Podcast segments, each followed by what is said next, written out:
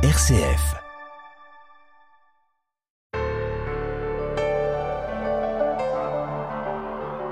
Dans la parole de Dieu, celui qui donne par excellence, c'est Dieu. C'est lui qui donne la vie, c'est lui qui donne la création, toute la création, c'est lui qui donne la grâce. Et tout cela, il le donne gratuitement et par amour. Mais Dieu va encore plus loin, car même quand j'ai renié, trahi, blessé cet amour de Dieu, et que je m'en repens, Dieu donne encore son amour miséricordieux. Dieu n'est que don. C'est dans cet esprit, et parce que l'homme est créé à l'image et à la ressemblance de Dieu, que l'homme est invité à vivre du don.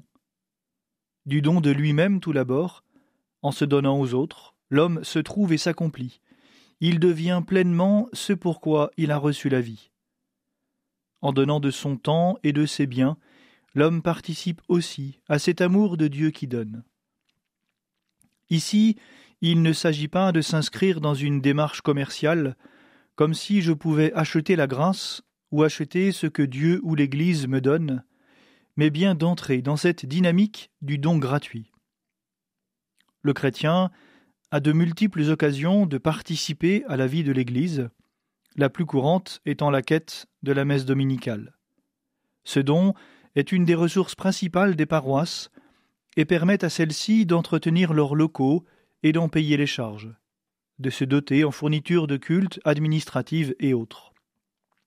Une autre des ressources paroissiales étant les casuels ou offrandes faites à l'occasion d'une cérémonie particulière, obsèque ou célébration d'un sacrement. Le montant qui en est donné est indicatif et permet de donner une idée, un ordre de grandeur de ce que l'on peut donner.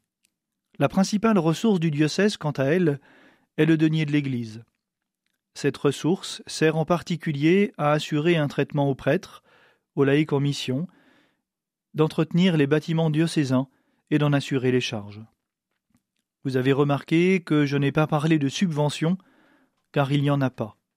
Comme hier, l'Église a besoin de chacun de nous pour que nous puissions donner de notre temps et de nos biens.